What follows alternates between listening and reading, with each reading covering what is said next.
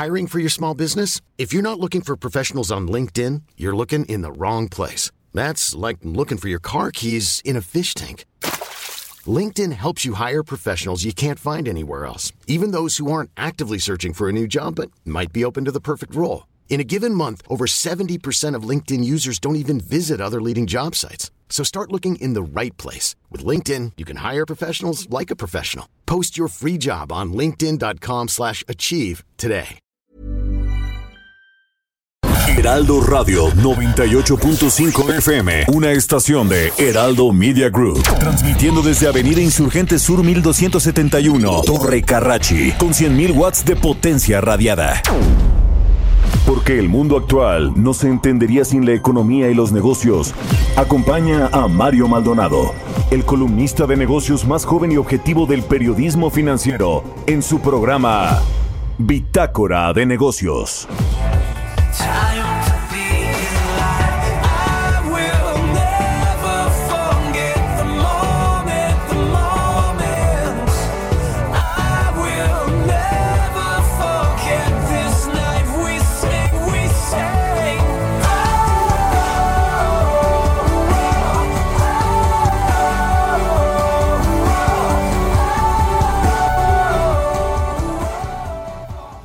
¿Qué tal? ¿Cómo están? Muy buenos días. Bienvenidos a Bitácora de Negocios. Yo soy Mario Maldonado y me da mucho gusto saludarlo como todos los días en este jueves 18 de junio del 2020. Saludo con mucho gusto a quienes nos escuchan por la 98.5 de FM aquí en la Ciudad de México, desde donde estamos transmitiendo en vivo por las frecuencias de El Heraldo Radio. También a, a nuestros amigos de Guadalajara, Jalisco, nos escuchamos allá por la 100.3 de FM y en Monterrey, Nuevo León por la 90.1 de FM.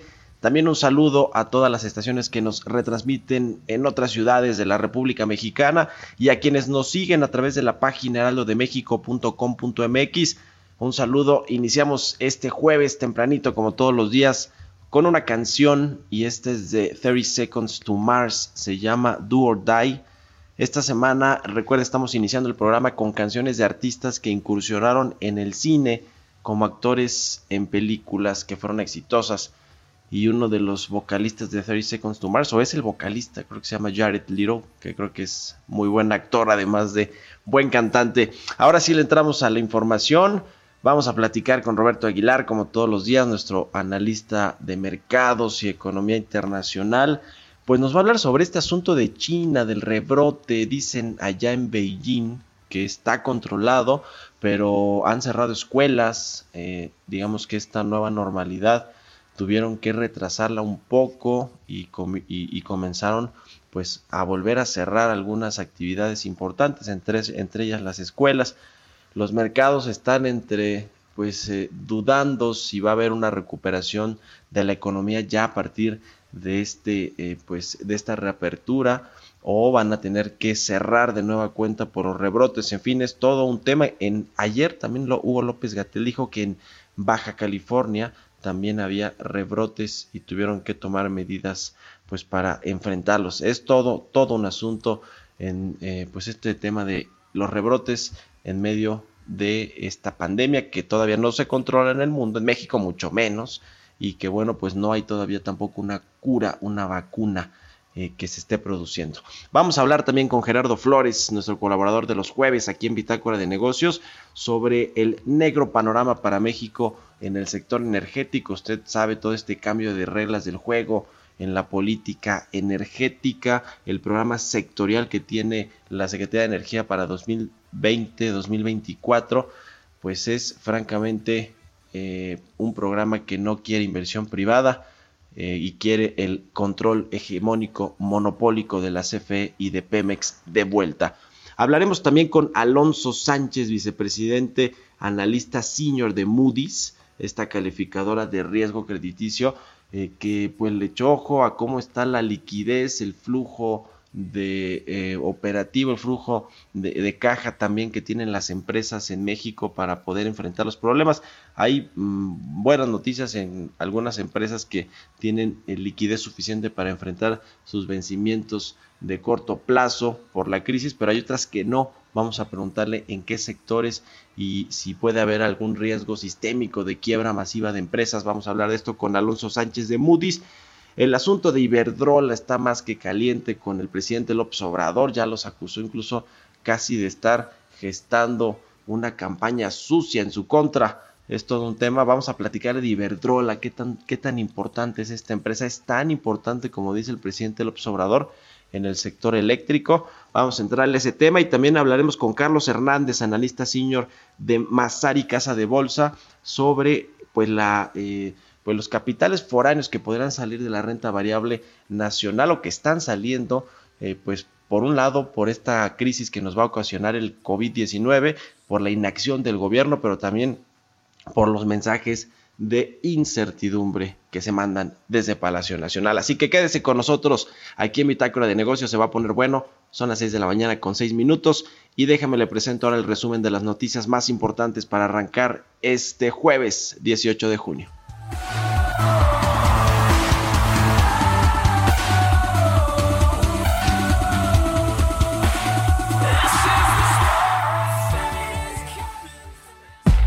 El resumen.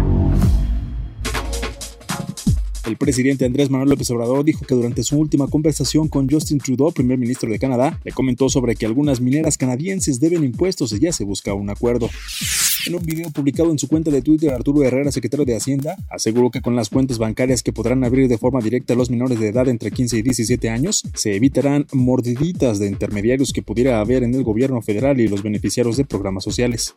Al tener además un mecanismo de transferencia directa, vamos a poder evitar y mitigar los riesgos de corrupción y los riesgos de que entre que nosotros salga, salga el dinero de nuestras arcas y llegue a los jóvenes, alguna persona pueda darle una mordidita a ellos. También el secretario de Hacienda consideró que con la entrada en vigor del tratado entre México, Estados Unidos y Canadá y un sistema financiero robusto serán los motores para salir de la crisis. Luis Niño de Rivera, presidente de la Asociación de Bancos de México, dijo que los próximos 18 meses serán complicados para México en su recuperación después del impacto por la pandemia de coronavirus. Hay reglas que todavía se están definiendo del TEMEC que necesitan quedar claras para que retomemos las exportaciones en muchos frentes, no solo automotriz, sino también en tecnología, en productos agropecuarios y, y otras industrias. Dependiendo de qué pase con esos, esas dos actividades, tendremos mayor o menor recuperación este año y, y mejor perspectiva para el año que entra, pero los próximos 18 meses se ven muy difíciles. El índice de competitividad estatal 2020 del Instituto Mexicano para la Competitividad señala que mientras en Coahuila el 61% de los trabajadores tiene acceso a la salud, en Oaxaca solo el 15% tiene esta posibilidad y que el coronavirus pone en evidencia las desigualdades de desarrollo entre los estados. Bitácora de negocios. El editorial.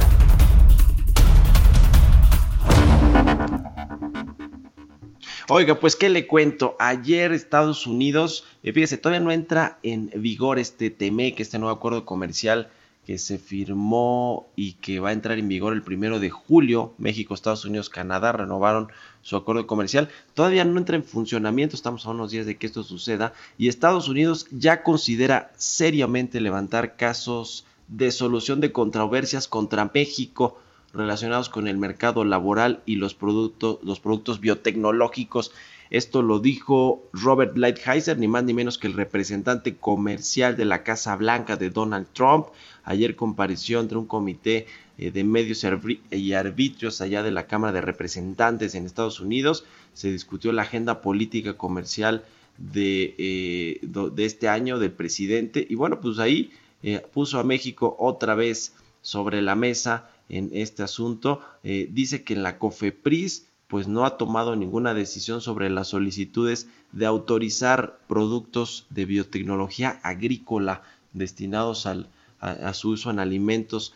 Y bueno, pues ya, fíjese nada más, no ha entrado en funcionamiento el nuevo TEMEC y Robert Lighthizer ya está eh, pues eh, queriendo llevarlo a una controversia de eh, pues porque México no aprueba esto. Y también habla del mercado laboral ahí no entra en detalles Robert Lighthizer no sabemos a qué se refiere.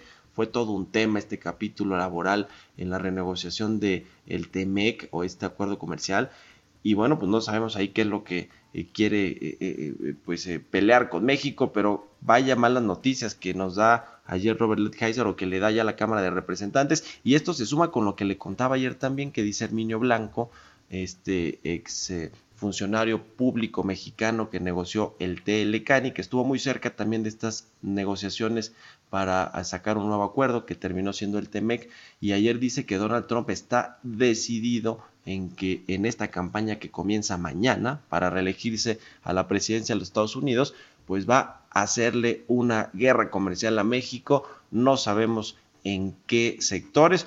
Yo creería que en el automotriz, que es el más importante para la manufactura mexicana de exportación a los Estados Unidos. Ya se acuerda que en tiempos pasados Donald Trump ya había querido pues eh, ponernos aranceles a las exportaciones de autos y autopartes hacia los Estados Unidos. No sabemos si por ahí viene el golpe.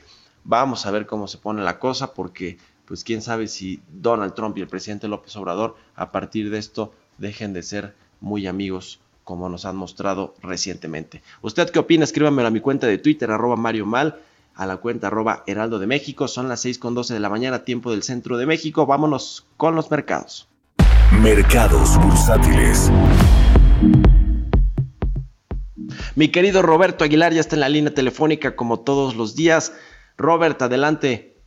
¿Qué tal, Mario? Muy buenos días. Fíjate, dos notas que acaban de salir de último momento. La primera es que el INEGI informa justamente el personal ocupado en el sector manufacturero que en abril de este año, es interesante, si lo medimos con el mismo periodo del año anterior, descendió 4%, las horas trabajadas 31% y las remuneraciones medias reales 0.9%. Esto eh, en un eh, análisis muy rápido, pues nos dice que ahí se, hubo una contención cuando se pararon las actividades necesariamente por la contingencia sanitaria, pero esto posteriormente ahí veríamos los efectos de algún reajuste de personal, pero bueno, hoy acaba de dar a conocer estos datos de abril. Y otro dato, Mario, fíjate que hay una empresa, Wildcard, una empresa alemana de procesamiento de pagos. Es un escandalazo lo que está sucediendo porque hoy tendría que haber presentado, después de varias advertencias, sus resultados financieros y sus propios auditores se negaron a firmarlos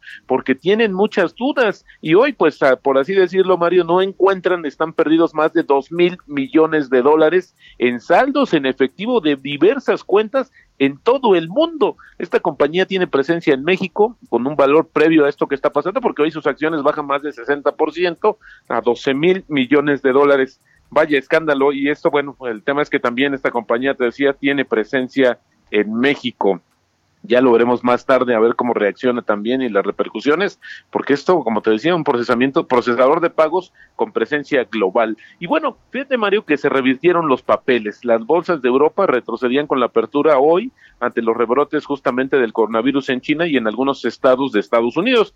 Y esto pues se disparaban los temores a una segunda ola de infecciones y también las esperanzas de una rápida recuperación de la recesión económica justamente provocada por el virus. Sin embargo, fíjate que también eh, de última hora se está informando que el nuevo brote de coronavirus en Pekín está bajo control, según el epidemiólogo jefe del Centro de Control de Prevención de Enfermedades de China, en conferencia de prensa que se acaba de celebrar hace unos minutos y ahí dijo que informó que se registraron 21 nuevos casos confirmados en las 24 eh, últimas horas y esto pues es una baja respecto a los del día anterior que fueron 31 y bueno pues como te, te decía pues los mercados pues cautelosos con esta situación. O sea China podrá decir que lo tiene bajo control pero sin embargo sigue registrando casos. Y el secretario de Estado, ahora que lo comentabas también, Mike Pompeo, el de Estados Unidos, y se reunió con uno de los principales diplomáticos de China en Hawái.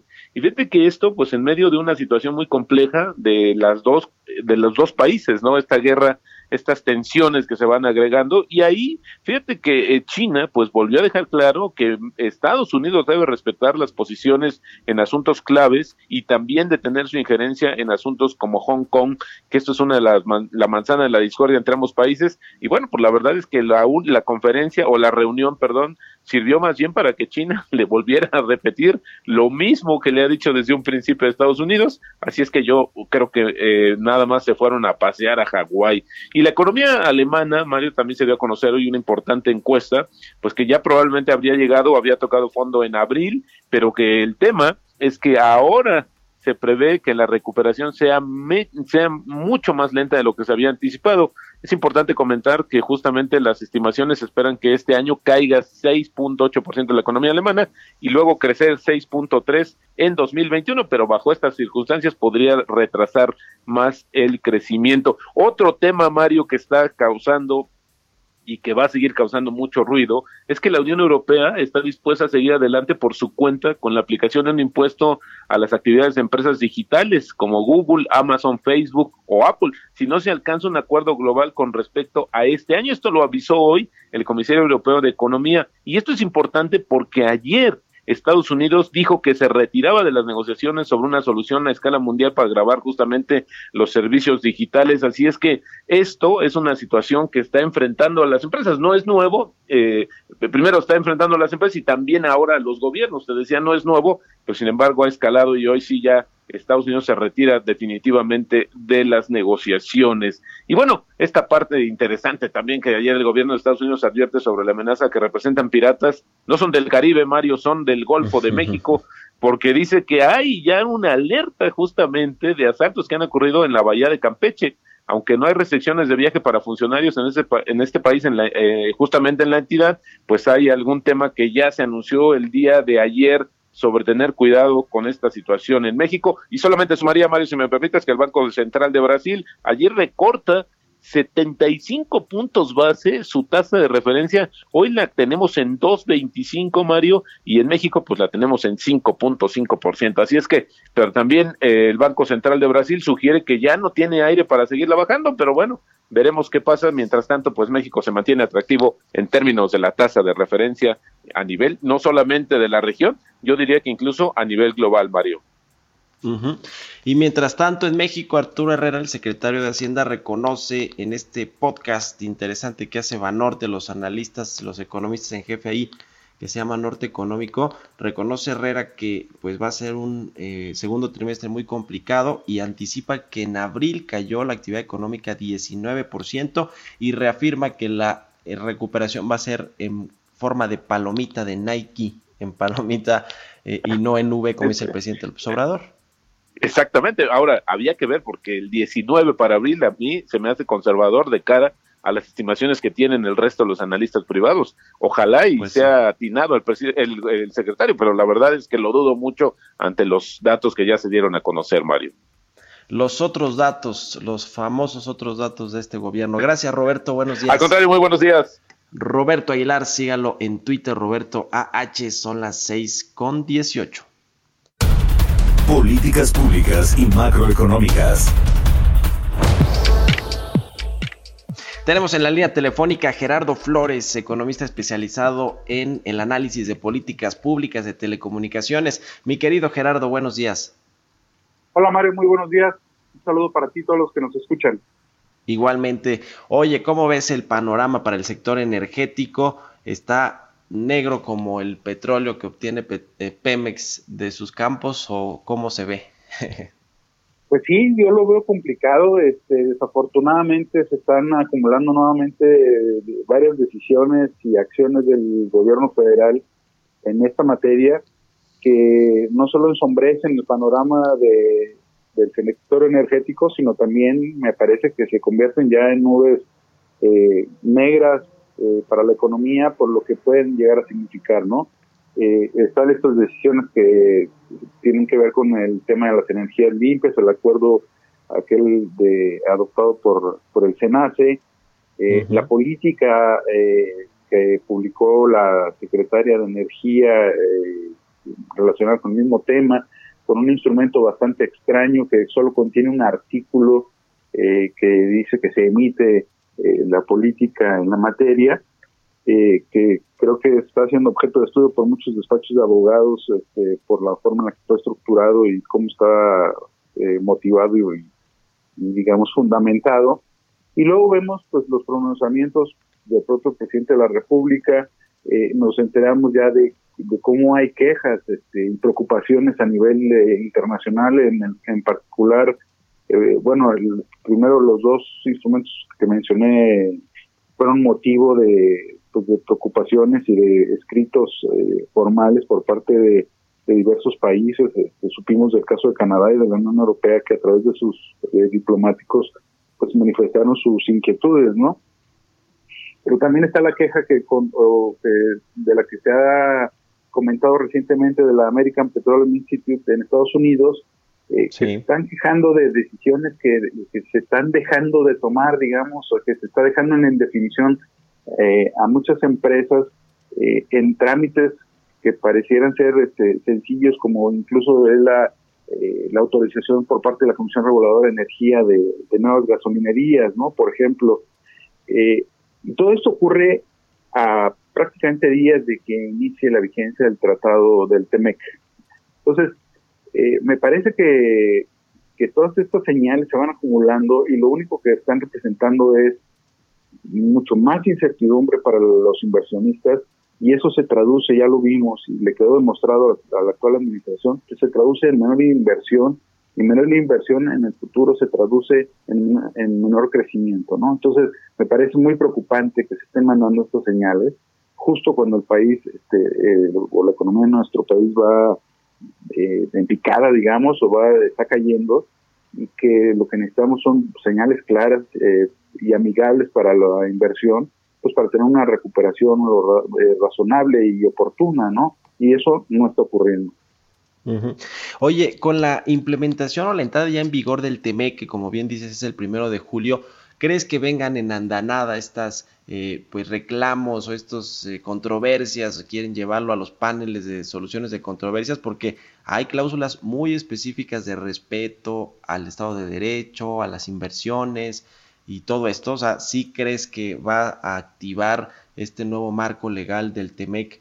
pues el, el respeto a la ley por parte de los países de, de las empresas perdón de Canadá y Estados Unidos sin duda, no, yo no tengo duda, eh, eh, estoy seguro que serán de las primeras áreas donde habrá controversia, donde habrá eh, mecanismos de solución de disputas, porque sí hay, aunque el presidente crea que se dejó a salvo el sector energético en el TEMEC, por supuesto que sí hay cláusulas y hay disposiciones que estamos obligados a cumplir y que se entrecruzan con diversos aspectos del sector energético de inversiones de empresas de Canadá y Estados Unidos. De eso no tengo duda. Y es lo que me preocupa, que este tipo de, de, desencantos, de, discusiones, de solución de controversias, pues lo único que van a generar es mucho ruido, eh, mayor incertidumbre para la inversión y, como te decía, pues menor crecimiento futuro y, y pues México no está para darse ese lujo, ¿no? Y ahí también en México las autoridades eh, eh, digamos, la, la, corte o los juzgados, pues también tienen su parte, ¿no? Porque muchas empresas están yendo a esas instancias legales para, pues, dirimir temas. Sí, me parece que hasta ahorita hemos visto una muy buena actuación del Poder Judicial.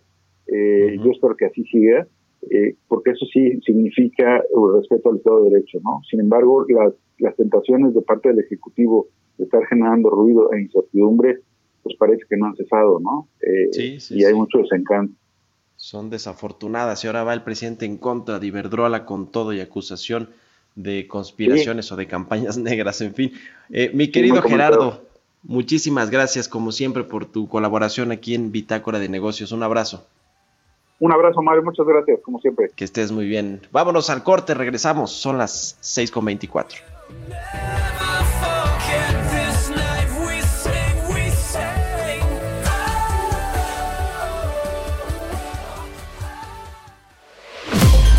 Continuamos en un momento con la información más relevante del mundo financiero en Bitácora de Negocios con Mario Maldonado.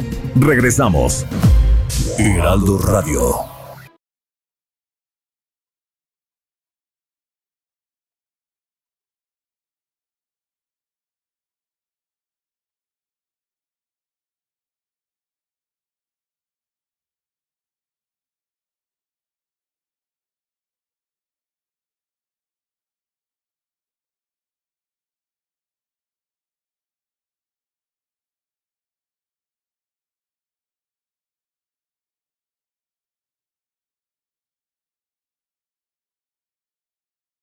Heraldo Radio. La HCL se comparte, se ve y ahora también se escucha. Estamos de vuelta en Bitácora de Negocios con Mario Maldonado. Entrevista. Oiga, le cuento que hace unos días eh, Moody's, eh, esta calificadora de riesgo, Moody's Investors Service, eh, dijo que 57% de las empresas no financieras en México no tienen problemas de liquidez ante la crisis. Se analizaron un total de 23 firmas, de las cuales 13, según Moody's, tienen un bajo nivel de riesgos de liquidez, es decir, una proporción menor al 70% de la que se observó en el 2018, cuando también hubo una crisis económica financiera en México, que por cierto importamos de los Estados Unidos. Al respecto de esto, vamos a platicar con Alonso Sánchez, él es eh, vicepresidente senior eh, de, Moody's Investor Service, a quien me da mucho gusto saludar. Alonso, ¿cómo estás? Muchas gracias por tomar la llamada. Muchas gracias a ustedes por la invitación. Eh, pues platícanos eh, primero un poco cómo hacen este análisis de las empresas en México, la liquidez que tienen, cómo están pues enfrentando esta crisis económica y el cierre de las actividades que pues afectó me imagino el flujo y la liquidez de muchas empresas y ya se reflejó incluso en parte de ellas en el tema del empleo. Claro. Mira, lo que hacemos es que revisamos eh, el, monto de caja que tienen disponible, cuánto generan de flujo efectivo, cuánto tienen de acceso en sus líneas de crédito comprometidas o no comprometidas, y eso lo comparamos eh, primero que nada con los vencimientos que tienen de deuda a corto plazo, que es el primer indicador, y después vemos los siguientes 24 y 48 meses. Y, un poco de las cifras que hace al principio, eh, digo, yo creo que aquí lo que vale la pena resaltar es que sí, sí vimos un ligero incremento en la, número, de, el porcentaje de compañías que tienen riesgo alto de liquidez a 22%, que es un poco más alto que el año anterior. Sin embargo, estaba un poquito más o menos por el promedio de los últimos tres años. Lo que hemos visto y que yo creo que es, es muy interesante es que eh, pues la gran mayoría de las compañías, eh, casi la mitad de ellas, justamente por ahí de marzo, cuando empezó todo este tema del COVID aquí en México y, el, cierre de las industrias y todo, lo que hicieron es que jalaron eh, efectivo de sus líneas de crédito justamente para tener mayor liquidez ante la incertidumbre que había. Eh, y también otra cosa que vale la pena resaltar es que no todas las empresas les ha afectado igual. Eh, yo creo que las compañías que más han sufrido con todo este tema de la pandemia y la cuarentena ha sido la industria del turismo, hotelería eh, y aerolíneas, y obviamente la industria del sector automotriz.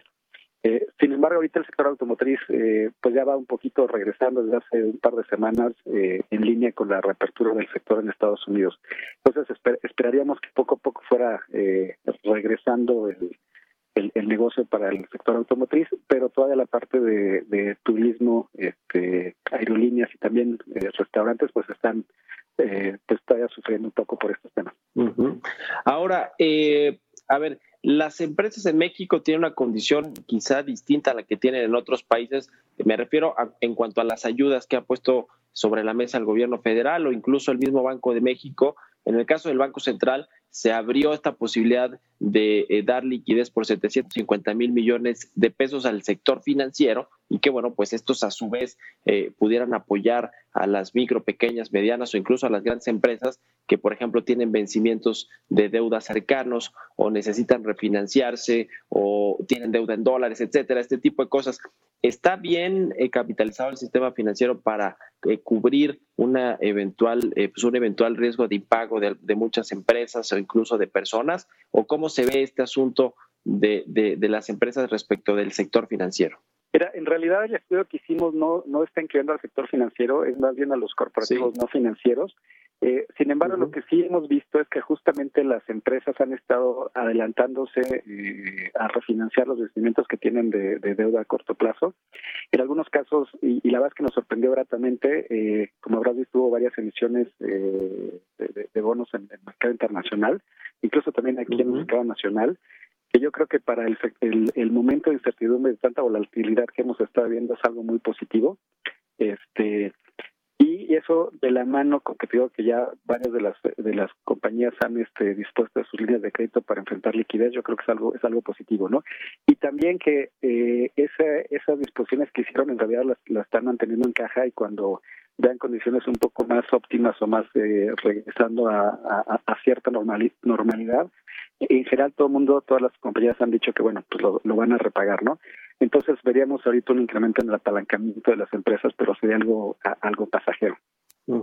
Ahora, las empresas más expuestas que ya has mención de, cuáles son, muchas enfocadas al sector turismo, al sector manufacturero, a la industria automotriz. Eh, ¿Cuándo hacen ustedes la revisión respecto de sus calificaciones crediticias? Eh, ¿cuál, es, ¿Cuál es la perspectiva que tienen pues muchas de estas, de estas empresas que sí, que sí eh, lamentablemente están siendo afectadas por el, cierre de, de las operaciones y que no tenían, o algunas de ellas, pues la liquidez suficiente para enfrentar los vencimientos de corto plazo? Mira, la revisión en realidad es algo que, o el monitoreo, diría yo, es algo que hacemos día a día, ¿no? Porque son diferentes factores que pueden afectar en forma distinta también a las empresas. Entonces, eh, así como cuando empezó todo este tema, eh, luego con la caída de precios del petróleo, pues obviamente revisamos nuestros portafolios, eh, hubo algunas acciones de calificación negativas, pues también estaríamos esperando que en cuanto vayamos viendo una pues, reapertura, una, un regreso a una cierta normalidad, pues también sentarnos a revisar qué es lo que está pasando, ¿no? Te pongo un ejemplo, este sector automotriz, a, principios, a finales de, de marzo, en realidad revisamos todo el portafolio, no solamente en México, sino también a, nivel global. Y, y ahora, en los últimos, eh, pues que te dos, tres semanas, eh, pues hemos estado otra vez revisando las calificaciones de, de las compañías del sector automotriz a nivel global, ¿no? Conforme se han ido eh, reabriendo, reaperturando las plantas y, y otra vez regresando a producción, bueno, pues estamos también revisando el impacto que esto va a tener en las compañías, ¿no? Entonces, digo, sería complicado dar una fecha, pero es algo que estaremos haciendo a la medida que van eh, sucediendo los, pues, los eventos que estamos viendo. ¿Hay algún eh, foco rojo importante que vean ustedes en el, en el sector de los corporativos, en diferentes sectores económicos? Me refiero a un riesgo sistémico de alguna quiebra masiva de empresas en algún sector particular por la crisis. Pues mira, yo creo que ahorita eh, los que sí vemos un poco más presionados es el, el sector de aerolíneas y el sector de, de de hospedaje, ¿no? De los hoteles.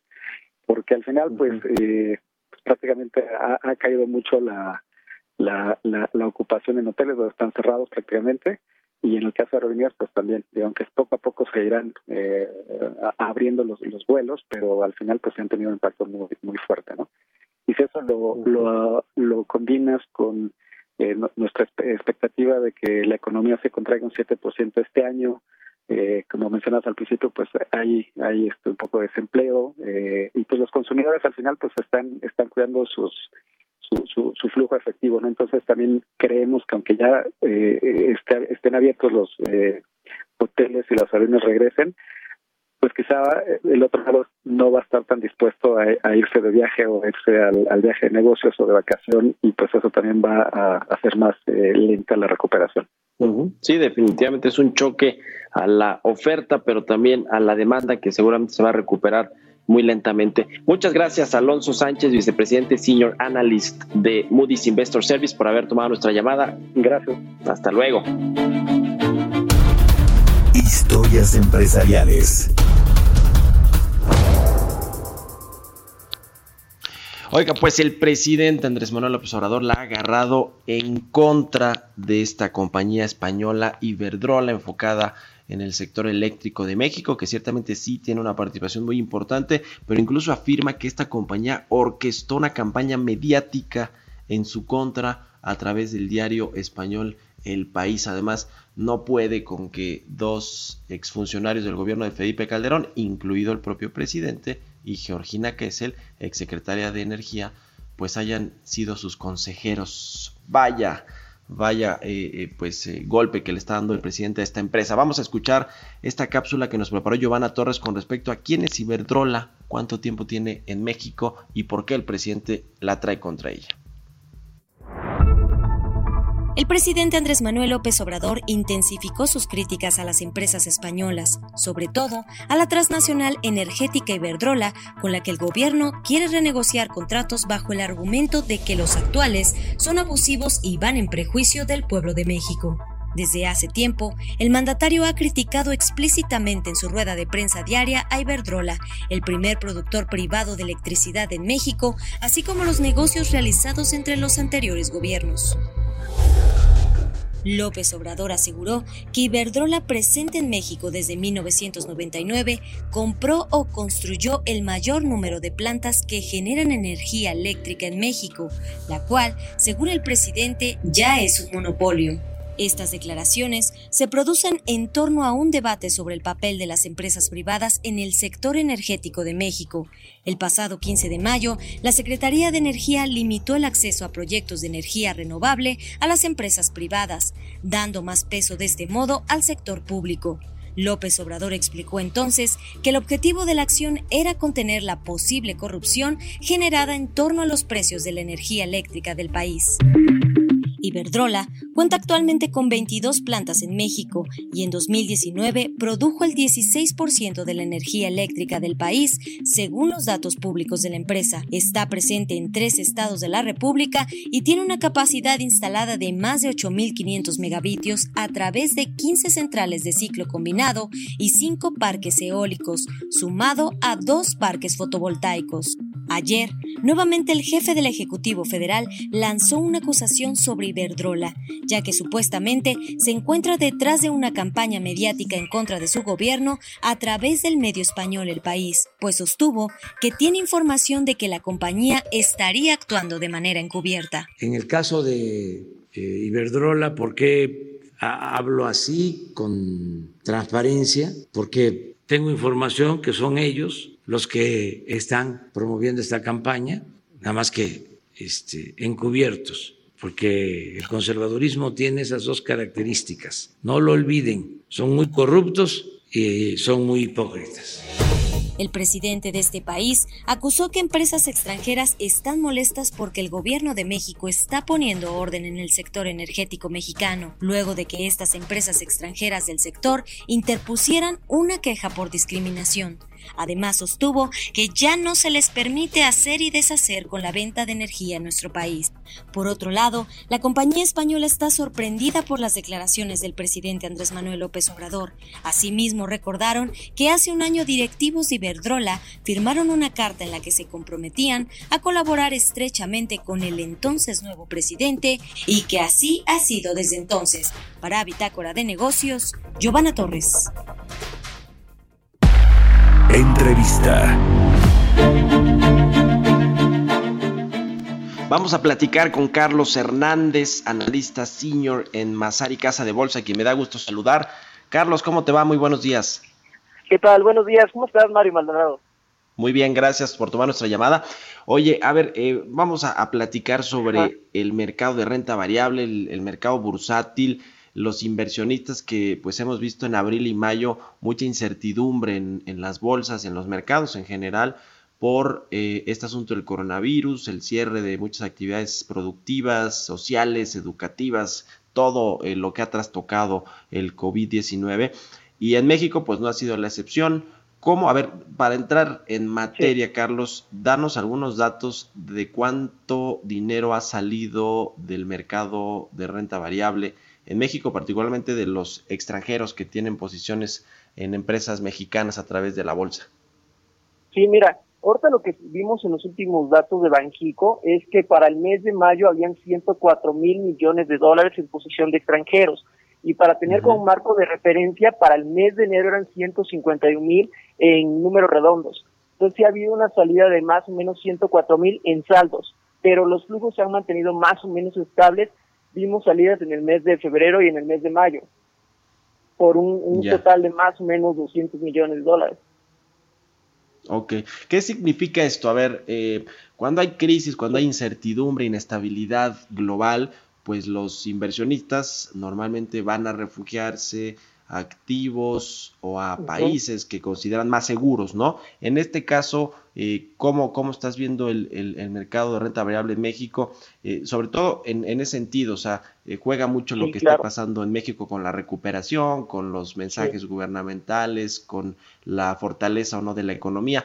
Eh, ¿A qué atribuyes tú la salida de estos capitales que, como tú dices, no es una desbandada, pero sí están buscando refugio? Sí, así es. Mira, creo que aquí hay dos elementos. Primero es discernir la parte nacional y discernir también la parte internacional. En la parte internacional creo que es una estrategia de cobertura natural entre el inversionista extranjero. Es decir, cuando ve una situación de riesgo y que la percepción global también está incrementándose en cuanto a un deterioro del balance de riesgos, lo que prefiere hacer el extranjero es cubrirte en activos seguros, principalmente en países seguros. Se va particularmente activos como bonos del Tesoro de 10 años de Estados Unidos, que estaría reflejando esa mayor seguridad para el inversionista, no solamente por, la, por el tipo del activo, sino también por la percepción de, del reflejo que trae detrás el país de Estados Unidos como cobertura. Algunos otros activos en los que busca también son en bonos eh, particularmente europeos, estoy hablando de bonos alemanes, también bonos de, la zona euro y de Reino Unido, en donde estaría cubriéndose con dichos activos. Entonces, lo que vimos en el mes de abril y también en el mes de mayo fue una salida generalizada en activos de riesgo, acciones, para irse a cubrir a través de, aquellos o incluso eh, mediante liquidez con divisas fuertes.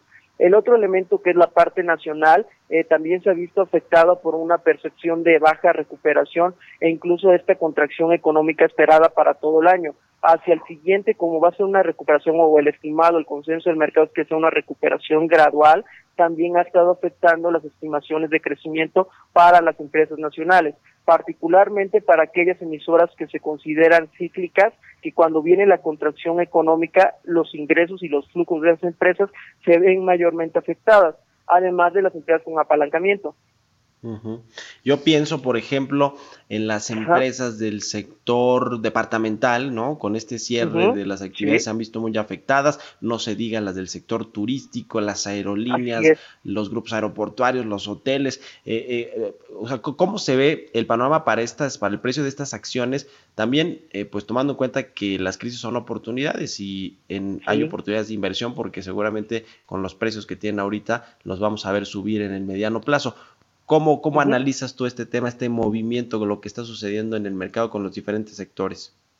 Mira, creo que eso es una gran pregunta. Eh, durante el mes de abril, que fueron algunos de los puntos más bajos que vimos en, en los índices fraccionarios, tanto de Estados Unidos como también de México y en, en general en el mundo, eh, de los últimos 10 años, lo que estaríamos viendo es que las valuaciones en ese punto fueron bastante atractivas y ahorita bajo esta percepción de que la recuperación económica eh, de forma global podría estar tocando punto en los próximos meses e iniciar un proceso de recuperación gradual, todavía no a los niveles de prepandemia, también los flujos de las empresas tendrían que recuperarse. De manera particular, estos que mencionas de consumo discrecional, eh, valga algunas empresas que conocemos que se dedican a restaurantes, que se dedican incluso a tiendas departamentales, eh, en este caso, la recuperación sí tendría que ser más o menos paulatina debido a esta recuperación, pero las otras que son las aerolíneas que eh, se catalogan por clasificación internacional como sector industrial, posiblemente vean una recuperación más lenta por dos motivos. La primera es que algunos estudios están sugiriendo que sí hay un rebote en los indicadores económicos, pero el consumo está eh, evolucionando más lento en esto. ¿Por qué? Porque también los consumidores están tomando sus medidas de precaución hasta que haya una, una situación más segura en términos de salud. Y el segundo punto es que también eh, las empresas están teniendo que operar con una nueva normatividad, lo cual está en cierta forma limitando los ingresos que estábamos viendo a niveles prepandemia por tratar de llegar a o establecer estas normas de salud que tiene que ver con la capacidad de producción, ¿no? Entonces yo diría que sí son, son una apuesta creo que a largo plazo porque hay muchos apoyos alrededor del mundo hacia tus empresas para que logren salir adelante de la situación que están enfrentando, pero eh, este tendría que ser con un horizonte de largo plazo como muchas de las cosas en términos de inversión. ¿Cuál sería la recomendación para inversionistas eh, independientes, eh, privados, que a lo mejor ni siquiera están a través de una casa de bolsa necesariamente para eh, pues para los próximos semanas, meses de, de eh, inversión en sus portafolios ahí de renta variable en la bolsa o en otros activos. Eh, ¿Cómo se ve? O sea, ¿cuál es la recomendación? ¿Estar tranquilos, hacer movimientos, buscar oportunidades? ¿Cuál sería? Creo que tiene que ver un balance de los tres. Primero hay que entender que estamos en una situación de estrés y que la volatilidad probablemente va a continuar durante el corto plazo por las razones de que están existiendo distintos brotes en alrededor del mundo que de momento han sido controlados, ¿no? En, en lo que cabe, ¿no? El segundo punto es que dentro del portafolio de un inversionista debe de tener una parte, creo, significativa en activos defensivos, es decir, algunos instrumentos que repliquen la parte de deuda, repliquen bonos, y la segunda parte, eh, estar diversificado en dos sectores, unos que resulten también defensivos como sectores de consumo básico, sectores que paguen dividendo y algunos otros que busquen esa oportunidad a través de, creo, eh, que hay valor todavía en tecnología de la información, que dado las condiciones actuales están representando catalizadores positivos para las empresas, porque al final de cuentas eso también es una nueva reorganización en términos de negocios y también en la forma de que estamos viviendo, por lo menos en un corto mediano plazo, que va a ser bueno para las empresas. Entonces pediría esto, una reestructura entre balance de riesgo-rendimiento, teniendo una parte defensiva y una, una parte ponderada, eh, 30% más menos, que se acorde al perfil de riesgo de cada uno de los inversionistas en algunas emisoras o sectores que representen esta oportunidad hacia mediano y largo plazo. En el mercado cambiario, ¿cómo ven las cosas? Porque eh, además de que para el presidente López Obrador es un indicador muy relevante de que la economía está bien o no tan bien, cuando el peso se fortalece frente al dólar, está fortachón, dice el presidente.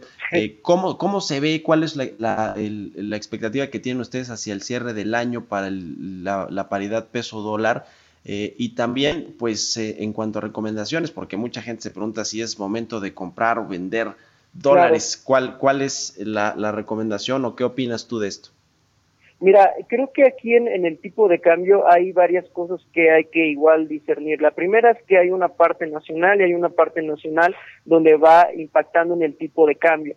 Eh, durante las últimas semanas, estoy hablando de las pasadas donde estamos viendo un 22.70, un 22.80, incluso un 22.50, estaba siendo porque eh, había una mejor percepción de riesgo global. Entonces, eso estaba generando que el inversionista internacional empezara a tomar posiciones en activos de mayor riesgo. Vaya hablando de acciones y también hablando de monedas emergentes o monedas que tienen un carry trade atractivo, por así decirlo. Entonces, ahorita que el incremento de riesgo subió, también eso impactó en un alza importante en el tipo de cambio. Además de que los precios del petróleo también fueron afectados ahí una parte y estaría reflejando cierta posición en, en la parte de finanzas públicas. Lo que estamos viendo ahorita en el tipo de cambio es que probablemente si eh, los paquetes de estímulo económico continúan en la parte internacional y no vemos que haya un brote significativo de eh, contagios de coronavirus que nuevamente lleve a una situación de medidas de distanciamiento social en las economías desarrolladas, tendríamos que ver una fluctuación mm, por más fuerte que sea alrededor de los 22 este 80 ahorita vemos una resistencia en los 22.51 y en la parte baja un 22.07. Si el riesgo internacional disminuye, yo creo que tendríamos que estar eh, a, por debajo de los 22, eh, alrededor de unos 22, este, de unos 21.80 y para final de año si el balance es estable 22.50 pero te comento, dada la situación de volatilidad que estamos viendo y que realmente la parte del coronavirus está impactando o impactó de manera significativa y sigue estando en el escenario de todos los inversionistas, creo que bajo esta situación es, es este mejor guardar un poco de prudencia. Ya. Bueno, pues muy interesante. Te agradezco mucho, Carlos Hernández, analista senior en Masari Casa de Bolsa, que nos hayas tomado la llamada y muy buenos días. Igualmente, buenos días, un gusto. Un abrazo, que estés muy bien. Ya casi nos despedimos. Déjeme recomendarle la portada del Heraldo de México en su versión impresa y digital, que es una entrevista de la cual ya le hemos hablado aquí, que le hicieron Arturo Herrera, el secretario de Hacienda, en este podcast de un grupo financiero que se llama Norte Económico. Pero me parece muy relevante rescatar lo que dice Herrera con respecto a aumentar los ingresos, sobre todo los ingresos tributarios, fiscales. Eh, él está a favor de que haya una reforma fiscal que sí se necesita porque recaudamos muy poco por debajo de la media incluso de los países de la OCDE y lo que eh, me parece muy relevante es que pues hablo incluso de tema político, del el tránsito político, de repartir dinero, dice Arturo Herrera, que esto es fácil, pero cobrarlo es difícil. Eh, se va a poner bueno hacia mitad del sexenio este asunto porque dice Raquel Buenrostro, la jefa del SAT, que no se requiere una reforma eh, tributaria, que solamente cobrando y haciendo valer la ley, con eso hay para recaudar más, pero Arturo Herrera pues tiene otros datos. Con esto me despido, quédese aquí en el Heraldo Radio con Sergio Sarmiento y Lupita Juárez. Y nosotros nos escuchamos mañana, como todos los días, en punto de las seis, muy tempranito. Que tenga muy buenos días.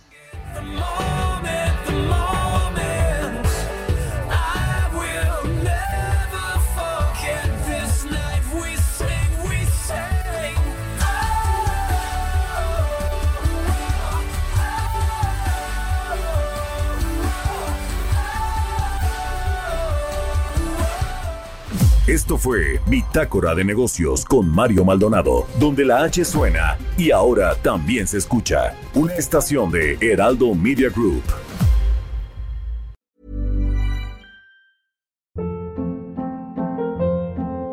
Hold up. What was that? Boring. No flavor. That was as bad as those leftovers you ate all week. Kiki Palmer here, and it's time to say hello to something fresh and guilt-free. Hello Fresh. Jazz up dinner with pecan-crusted chicken or garlic butter shrimp scampi. Now that's music to my mouth. Hello Fresh. Let's get this dinner party started. Discover all the delicious possibilities at hellofresh.com.